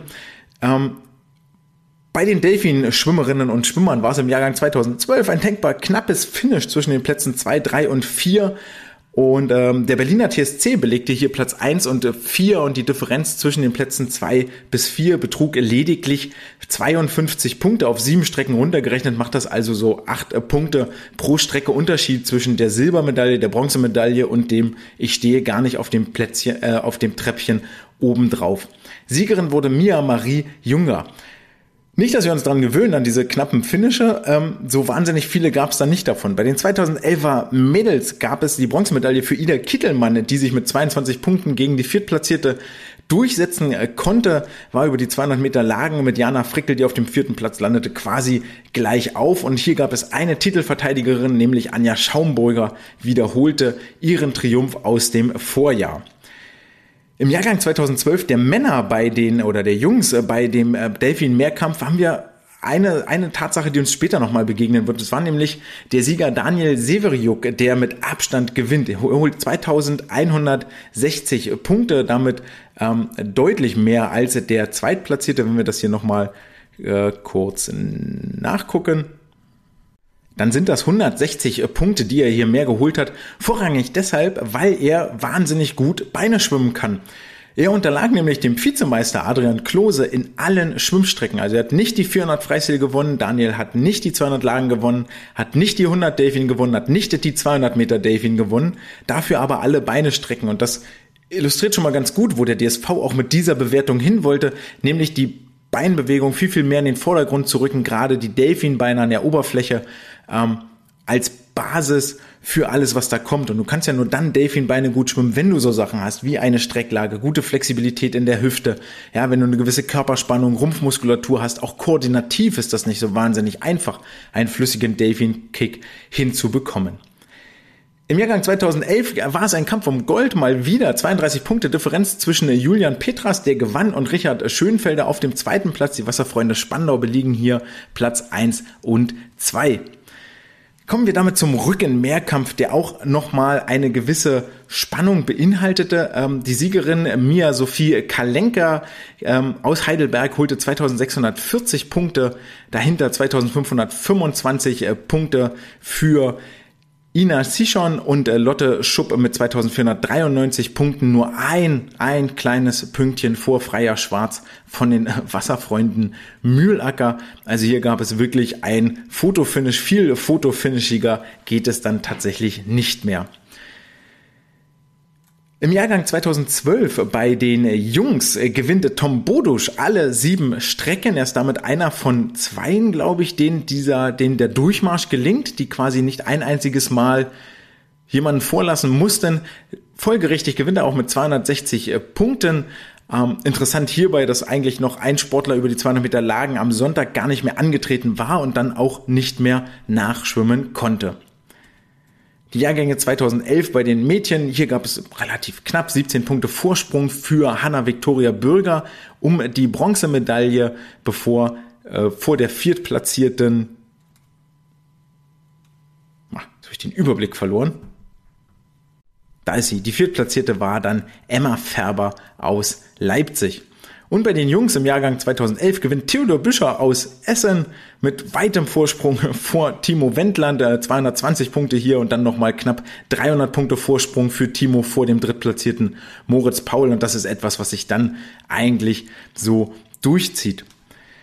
Im Jahrgang 2012 für die Brustmeerkämpfer gab es einen äh, wirklich sagenhaften Sieg von Nele Rocho äh, mit 3132 Punkten entscheidet sie hier den Brustmehrkampf für sich, damit sage und schreibe 700 Punkte mehr als die Vizemeisterin, gewinnt natürlich auch alle Strecken, das steht bei dem Vorsprung außer Frage, aber 100 Punkte Differenz über jede einzelne Strecke ist wirklich, wirklich atemberaubend. Dahinter ist dann relativ knapp. Pia Scheidel hat knapp, ähm, hat eine Handbreite eher die, die, den Anschlag gesehen mit 2430 Punkten vor Lara Maria Bensala 2413 Punkte. Wir erinnern uns zurück an Neles 3100 Punkte. Die hätten im Jahrgang 2011 sogar für den Vizetitel gereicht, also ein Jahr älter und gerade in so jungen Jahren macht das ein Riesending aus. Anna Franziska Hunger aus Leipzig gewinnt hier mit 3245 Punkten und äh, damit ist dann auch alles zu diesem Jahrgang gesagt. Bei den Jungs sind es äh, 2000 Jahren 2012 44 Punkte Vorsprung vor Franz Markutzig, vor Samuel Krietenbrink.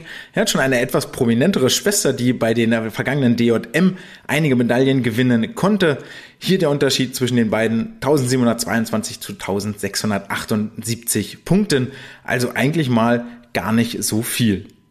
Das ist nämlich tatsächlich kein Tippfehler oder sonst irgendwie. Das ist die, das sind die Lowlights bei den Jungs punktemäßig 1700. Nun ja, da ist noch einiges an Potenzial vorhanden, würde ich mal sagen. Im Jahrgang 2011 siegt Theodore Kappers aus Kaiserslautern, der mit Jakob Fulkeron, der auch bei den DJM einige Medaillen gewinnen konnte, einen äh, prominenten Trainingspartner hat oder einen erfolgreichen Trainingspartner. 2000, äh, knapp 2400 Punkte für Theodor hier auf der Habenseite. Damit kommen wir zur letzten Schwimmart, zu den Kraulschwimmerinnen und Kraulschwimmern. Im Jahrgang 2012 gewinnt Henriette Kobus mit 2890 Punkten aus Dresden und wird nur über die 50 Kraul Beine einmal Zweiter, also schrammt hier haarscharf am Durchmarsch vorbei. Dort war es Helena Stieren auf Platz 4, die schneller war über die Beinbewegung als Henrietta, erzielte dort sagenhafte 220 Punkte. Das ist so der Bereich, in dem wir uns in diesem Jahr bei den 50 Beinbewegungen bewegt haben. In 39,19 ihre Zeit. Das ist tatsächlich gar nicht so langsam, sondern sogar schon ziemlich schnell. Im Jahrgang 2011 haben wir die zweite Titelverteidigerin in diesem Jahr, nämlich Mila Mauermann, gewinnt mit 3400 Punkten vor Zoe Ballieu mit 3018 und Franziska Wied mit 2998 Punkten. Und hier kam es wirklich auf das äh, Finish an, nämlich Zoe Ballieu gewann die 200 Meter Lage mit 5 Sekunden Vorsprung vor Franziska Wied, holte damit 50 Punkte mehr und das reichte am Ende für 20 Punkte Vorsprung und die Silbermedaille. Herzlichen Glückwunsch! Bei den Jungs war es im Jahrgang 2012 Dresden vor dem Berliner TSC, vor dem Berliner TSC, vor Rostock. Das illustriert hier so ein bisschen die ostdeutsche Dominanz. Und auf dem fünften Platz landeten, landete ein Sportler von Die Alligatoren, was ich dann mal wieder auch sehr schön finde, dass es inzwischen kreativere Vereinsnamen gibt. Die Alligatoren sitzen in Düsseldorf. Wer Lust hat, da mal zu schwimmen, ist äh, mit Sicherheit herzlich eingeladen, gibt garantiert auch witzige Badekappen. Mika Martin trug den Sieg davon bei den Jungs 2158 Punkte. Und zu guter Letzt im ältesten Jahrgang 2011 äh, männlich Jannis Kube gewinnt mit 2806 Punkten und dann gibt es eine 12-Punkte-Finish zwischen Georgios Bakalidis, der die Silbermedaille einsammelt, vor Burak Simsek, der mit 2391 Punkten das Nachsehen hat. Und hier haben wir nochmal einen ähnlichen Fall, wie wir ihn ganz am Anfang hatten und damit schließt sich der Kreis.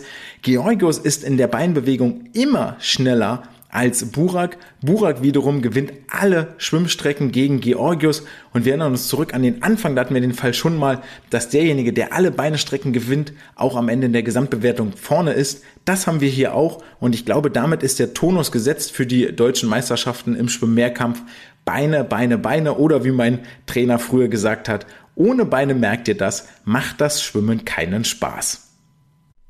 Und weil wir gerade einmal das Thema Spaß schon aufgeworfen haben, wir kommen zur Wissenschaft der Woche. Die Wissenschaft der Woche ist ein Open Access Thema. Das ist äh, ein Open Access Paper. Das gibt Grund zur Freude und zum Jubel. Geht einmal in die Show Notes, in den äh, klickt dort rein, dort habe ich das Paper auch verlinkt. Dann könnt ihr selber euch die Grafiken, Zahlen, Daten, Fakten angucken. Es hat den wundervollen Namen Training Regimes and Recovery Monitoring Practices of Elite British Swimmers. Für alle, die das Englisch nicht so mächtig sind oder meine Aussprache verzweifeln, ihr kennt das Spielchen.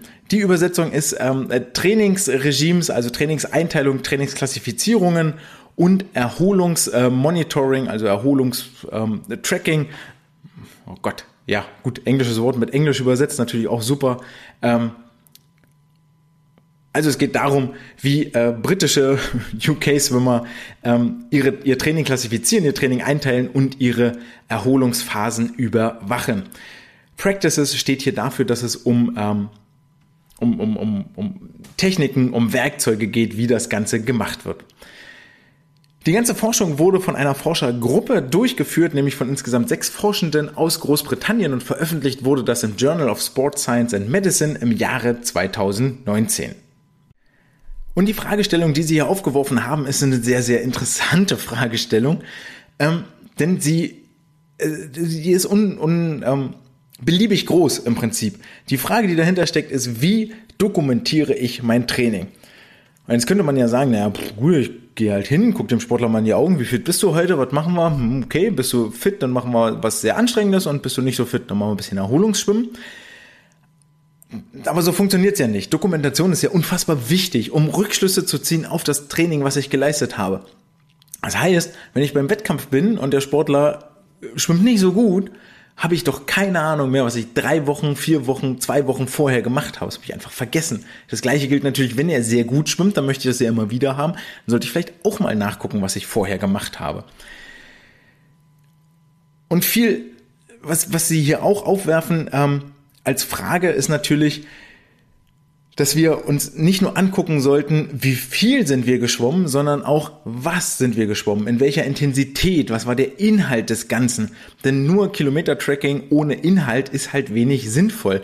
Unser Körper, unsere sportliche Leistung funktioniert, indem wir unterschiedliche Energiesysteme trainieren, anfeuern, antriggern und die werden je nach Belastung auch unterschiedlich stark trainiert und getriggert.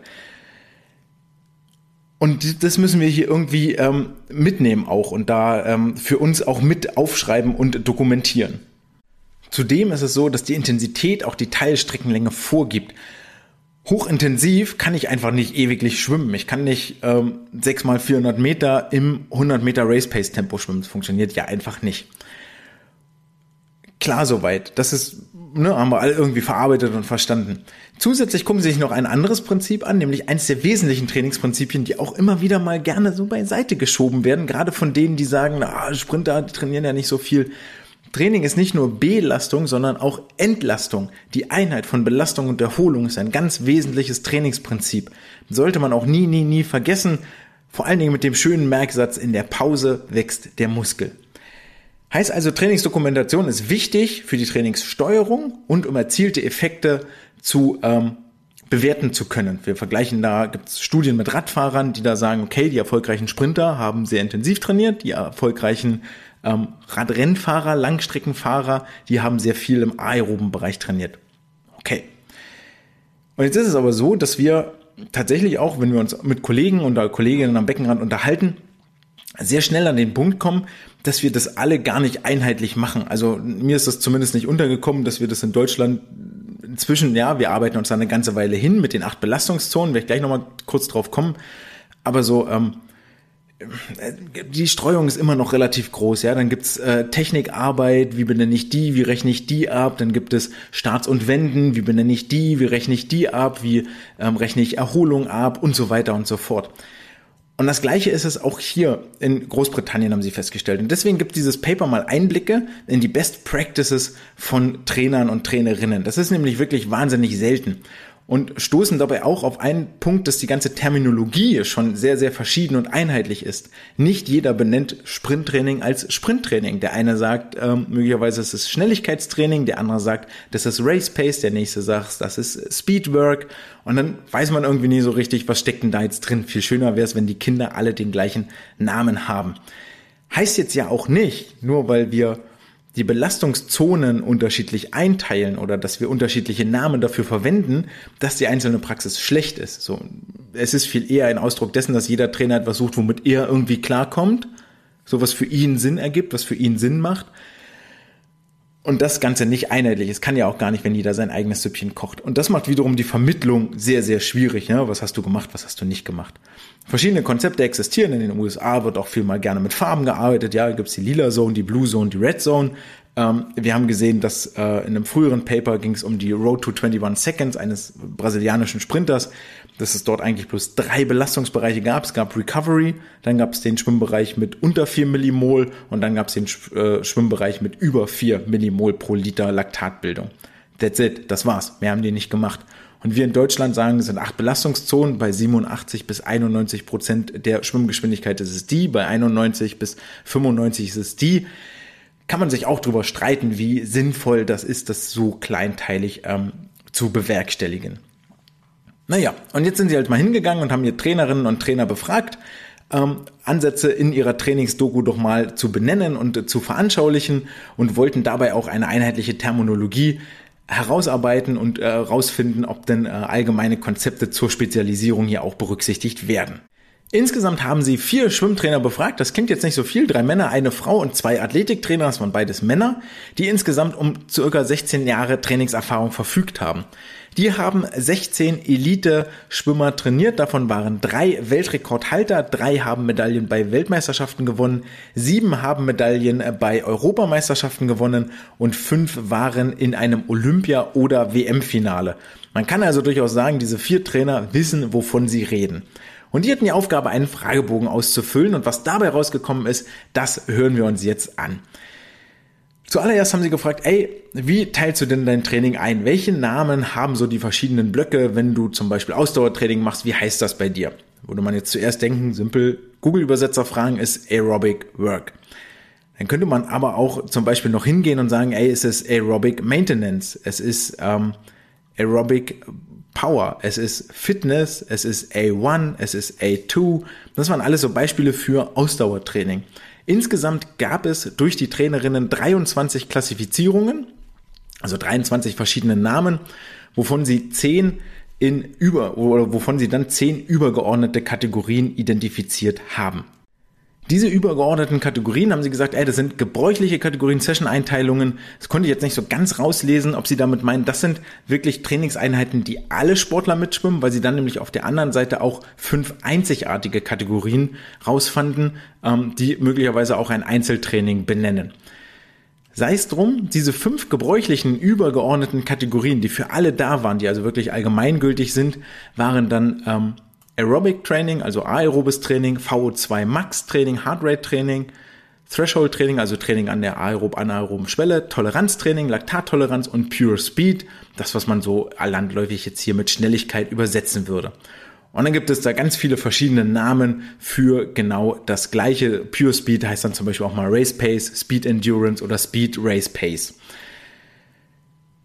Einzigartige Kategorien waren dann äh, Fähigkeiten, Skills genannt, Fitness, Kicksets, also nur Beinbewegung, Rainbow Sets. Das ist dann was ganz Besonderes, wo man dann mal durch alle Farben, ihr erinnert euch an das Farbkonzept, was ich gerade hatte, Rainbow Sets, wo ähm, man vom sehr leichten zu einem sehr intensiven Teil geht, was gar nicht so einer Sache zugeordnet werden kann. Und A2, also der aerobe Bereich 2 im britischen, das war auch noch eine, ein einzigartiges Thema. Im Weiteren haben sie im Schwimmen dann abgefragt die Periodisierung. Also wir sind jetzt hier, dass wir sagen, okay, wir haben fünf gebräuchliche Kategorien, damit können wir eigentlich schon fast alles, alles abdeckeln, was es so gibt. Und dann haben sie im nächsten Schritt gefragt, wie periodisierst du denn dein Training? Wie teilst du das denn ein? Und hier kommen wir jetzt gleich mal in die Unterschiede zwischen den einzelnen Zielstrecken und Ziellängen. Im Großen und Ganzen steht dann da die Frage, wann setzt du denn welche Belastungen? Und ähm, da zeigt sich, dass es im Schwimmen insgesamt vier Belastungspeaks gibt, nämlich einen im Oktober, einen im November und dann nochmal im Februar und im Mai und dass es drei Belastungstiefpunkte gibt, also Phasen im Trainingsjahr, wo es wirklich auf die Recovery ankommt, auf die Erholung, die sind im August, im April und im Juli. Vielleicht fangen wir im April an, weil das so ähm, noch mitten in der Saison ist, dann im Juli nochmal direkt nach dem äh, Höhepunkt und dann im August quasi in der Sommerpause.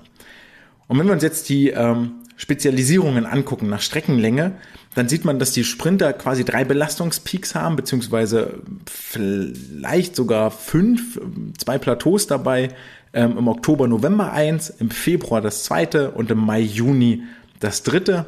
Die Mitteldistanzler haben auch im Großen und Ganzen drei Peaks, ein Plateau dabei, nämlich auch im Oktober. Dann aber im Februar, März, also das dauert dort etwas länger als bei den Sprintern und dann nochmal im Juni direkt vor dem Höhepunkt. Und die Langdistanzler haben quasi ihren hochintensiven Block von Oktober bis Mai, also bis es dann ins Tapern für den ähm, Wettkampfhöhepunkt, für den Jahreshöhepunkt geht. Ob das noch so aktuell ist, jetzt hat man nämlich die Briten nicht unbedingt so als Langstreckennation im Kopf, wage ich mal zu bezweifeln, aber gerade bei den Sprintern und Mitteldistanzlern es ist schon auffällig, dass es hier zumindest einen kleinen Unterschied gibt. Wenn wir noch tiefer reingucken, also nicht auf die Jahresperiodisierung, sondern welchen wöchentlichen Workload haben denn die Schwimmerinnen und Schwimmer hier bekommen, dann reden die Trainer davon, dass sie im Schnitt zehn Einheiten pro Woche absolvieren, unabhängig von der Zielstrecke, aber im Umfang doch erheblich variieren. So ist es, dass die Sprinter im Schnitt 38 bis 48 Kilometer pro Woche schwimmen wohingegen die Langstreckler bei 48 ihre Untergrenze haben und dann bis 68 Kilometer pro Woche nach oben gehen. Die Mittelstreckler reihen sich genau da, da, dazwischen ein. Inhaltlich ist es so, dass die Sprinter nachweislich mehr Pure Speed Inhalte machen, also wirklich hochintensive Geschichten, dass das Schwellentraining, was stattfindet an der aerob anaeroben Schwelle, eher für die Langstreckler hier angewendet wird und die Laktattoleranz etwas ist, dass die Mittelstreckler hauptsächlich trainieren, um dann am Ende im Wettkampf erfolgreich zu sein. Soweit im Becken.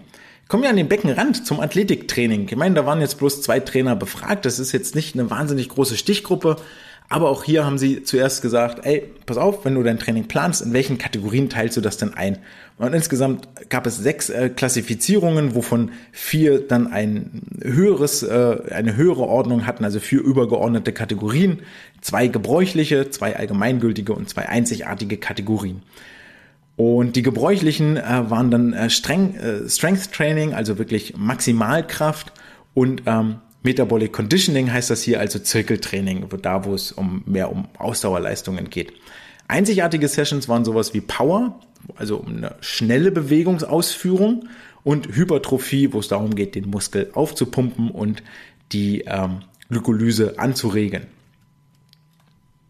Wenn wir dann jetzt einen Blick auf die Periodisierung werfen, also wann setzt du denn deine Belastungshighlights, dann sieht man, dass in der Athletik immer drei Belastungspeaks da sind, nämlich im November, im Dezember und im März. Und das ist immer einen Monat, nachdem die Maximalbelastung im Becken war. Die Beckenschwimmer, wir erinnern uns zurück, hatten ja ihre Highs im Oktober, im November und im Februar. Und im, ja. Hm. Die Belastungslows sind dann im äh, September, im Mai und im August. Also auch hier wieder im September direkt zu Saisonbeginn, dann im Mai und dann im August in der Sommerpause dazwischen wabert das so in Belastungen hin und her. Der wöchentliche Load lag bei zwei bis fünf Landeinheiten pro Woche, in der Summe viereinhalb Stunden, die nochmal zu den zehn Beckenstunden ähm, im Wasser verbracht wurden, die dann hier im Kraftraum geschwitzt wurde. Mittelstreckler hatten hierbei die meisten Einheiten, nämlich so viereinhalb oder vier bis fünf Einheiten, dann die Sprinter mit drei und dann die Langstreckler mit nur zwei Krafttrainingseinheiten pro Woche. Ähm, die Sprinter haben mehr Power trainiert, also wirklich in kurzer Zeit viel Kraft zu generieren. Die Langstreckler haben nie Hypertrophie gemacht, weil viel Muskelmasse oder viel viel Muskelberge Wasserwiderstand erzeugen und auch irgendwie versorgt werden müssen, ist klar. Dafür hatten die Langstreckler deutlich mehr Metabolic Conditioning, also aerobes Training, ähm, ja, Stoffwechseltraining als die Sprinter und Mittelstreckler sinnvollerweise, weil die ja auch länger unterwegs sind. Damit kommen wir zum letzten Punkt, den die äh, Forschenden hier untersucht haben, nämlich zum Thema Erholung. Wir erinnern uns zurück. Bis jetzt haben wir wieder nur über Belastung gesprochen. Das ist immer das Erste, was uns einfällt, aber nicht über die Erholung. Und ähm, aber das soll hier explizit auch mit Thema sein, nämlich 50 Prozent der Coaches gaben an, Erholungseinheiten fest einzuplanen. Also die haben das ganz, ganz klar reglementiert, wann gibt es Pause und wann gibt es Belastung. Beim Schwimmen gibt es, die Erkenntnis jetzt nicht wahnsinnig bahnbrechend. Nach drei bis vier harten Sets gibt es eine Erholungseinheit. Harte Sets oder so Schlüsselsets machen sie dann, wenn der Athlet noch frisch ist, also am Anfang der Woche oder nach einem, nach einem halben freien Tag sowas. Und je länger die Intensitäten andauern, die man so im Wasser anwendet oder über je länger die der Zeitraum ist, in dem intensiv trainiert wird, desto länger ist auch die Erholungsphase, die anschließend folgt, völlig klar. Bei der Athletik war es so, dass die Athletik nach der Schwimmeinheit oder am Ende des Tages äh, stattfindet, äh, um eine bessere Anpassung zu gewährleisten. Ähm, das kann man jetzt mal so mitnehmen und vielleicht in sich ein, ähm, selber bei sich umsetzen. Gefragt nach Gründen für eine fehlende ausreichende Pause oder ein, ein Abweichen von diesem Schema, was sie gerne hätten, gaben die Trainer an, dass bis zu oder gab die Hälfte der Trainer an, dass die Logistik hier die Hauptursache darstellt, also zum Beispiel Räume, Trainingshallen nicht zur Verfügung stehen oder Wege dann zu weit werden oder anderes.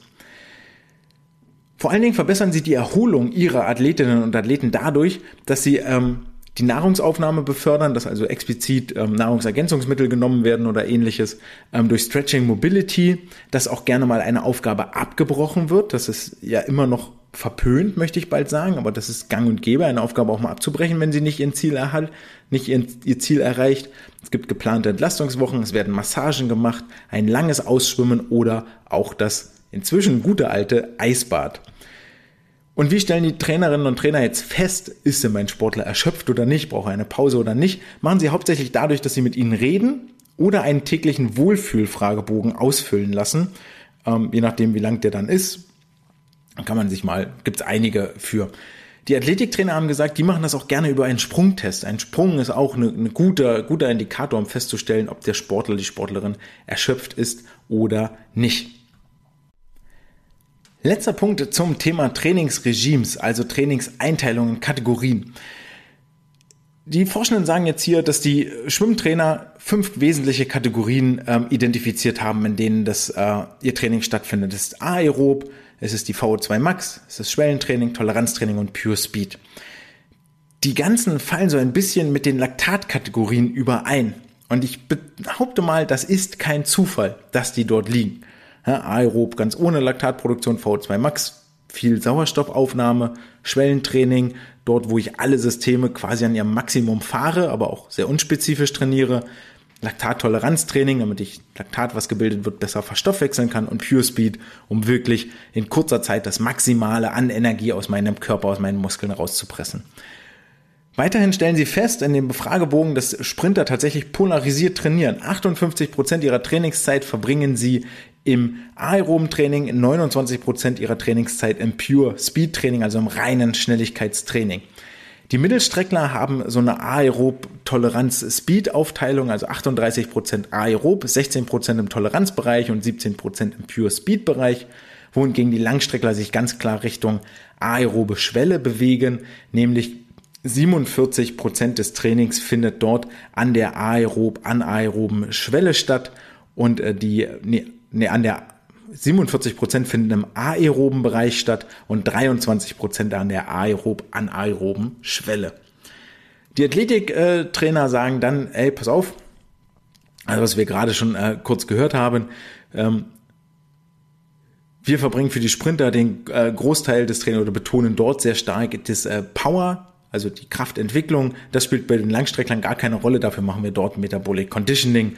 Ähm, gut, haben wir jetzt hier schon mal kurz drüber gesprochen. Als Fazit sagen sie, zusammenfassend, die Trainingseinheiten nur nach Belastung zu unterteilen, äh, äh, nur nach Umfang zu beurteilen, macht eigentlich keinen Sinn. So, das ist nicht clever, sondern wir müssen von diesem eindimensionalen Denken weg und noch eine zweite Achse aufmachen und auch eine Intensität mit abtragen. Und dann kommen wir nicht auf einen Kilometerverlauf im Laufe der Saison, sondern auf einen Kilometer-Intensitätsverlauf im Laufe der Saison, der viel, viel mehr Rückschlüsse zulässt auf das Training, was wir wirklich tun. Also das ist die ganz klare Anweisung eigentlich, wenn ihr am Beckenrand steht, trackt beides. Das ist total wichtig. Nicht nur, wie, wie groß ist der Umfang, sondern auch, welchen Inhalt mache ich da. Ärgerlich sagen sie, es gibt immer noch keine einheitliche Terminologie, was den Austausch untereinander erschwert. Also wir sollten uns klarer werden und das Aufgabe der Wissenschaft eigentlich, hier klarere Definitionen zu schaffen und klarere Trainingseinteilungen. Und ähm, ansonsten sagen sie, die Periodisierung stimmt überein mit dem, was in Forschung bisher ähm, dargelegt wurde und was auch an Erfahrung schon existiert und sagen im Weiteren, dass die Trainingsumfänge im Großen und Ganzen in der Summe geringer sind als zum Beispiel bei den Italienern oder Australiern, die so 55 bis 60 Kilometer im Schnitt machen. Da kamen die Briten wohl nicht ran. Könnte eine Beurteilung oder könnte eine Begründung dafür sein, warum man dort auf den Langstrecken so wenig aus dem Vereinigten Königreich hört. Damit haben wir genug gehört für diese Woche. Wir beenden die diese Folge wieder auch mit dem Wettkampfausblick. Es geht nämlich in Rom schnell zur Sache, nicht nur international, sondern auch einige schnelle deutsche Aktive sind dabei, unter anderem das ganze Berliner Team um Angelina Köhler und Ole Braunschweig. Dazu gibt es Begleitung von Lukas Mazerat und Henning Mühlleitner der auch immer noch erstaunlich viele Bilder aus Berlin postet oder dort auf Bildern auftaucht und ich äh, wage mal die äh, Prognose, dass wir Henning demnächst auch äh, dort am Olympiastützpunkt in Berlin mitsehen werden. Komplettiert wird das DSV-Team bei der Sette Colli Trophy in Rom von den Vize-Schwimmwarten der SG Neukölln und Grüße gehen raus an euch beide für diesen wirklich sehr schönen kreativen Namen, der mir permanent ein Lächeln beim Lesen der Meldeliste aufs Gesicht gezaubert hat. In der nächsten Woche beginnen die US-Trials, also die amerikanischen Auswahlwettkämpfe für die Weltmeisterschaften. Das könnte auch nochmal spannend werden von den Zeiten her. Und jetzt aktuell unterwegs sind die deutschen Meisterschaften im Freiwasser in Regensburg. Damit beende ich die Folge, sage herzlichen Dank an Joscha für die Zeit, die du dir in Australien genommen hast. Glückwunsch an alle Medaillengewinner und Bestzeitschwimmer der deutschen Meisterschaften im Schwimmmehrkampf und hoffe, dass ihr einiges mitnehmen konntet über die Trainingsbereiche und die Trainingsgestaltung in Großbritannien. Damit entlasse ich euch für heute ins Wochenende, die Sommerferien nahen und damit auch die wohlverdiente Trainingspause. In der Pause wächst der Muskel, haben wir gerade gehört. In diesem Sinne gönnt euch auch mal Füße hochlegen, wenn das Wetter es erlaubt. Wir hören uns in der nächsten Woche wieder. Das war's für heute. Ciao!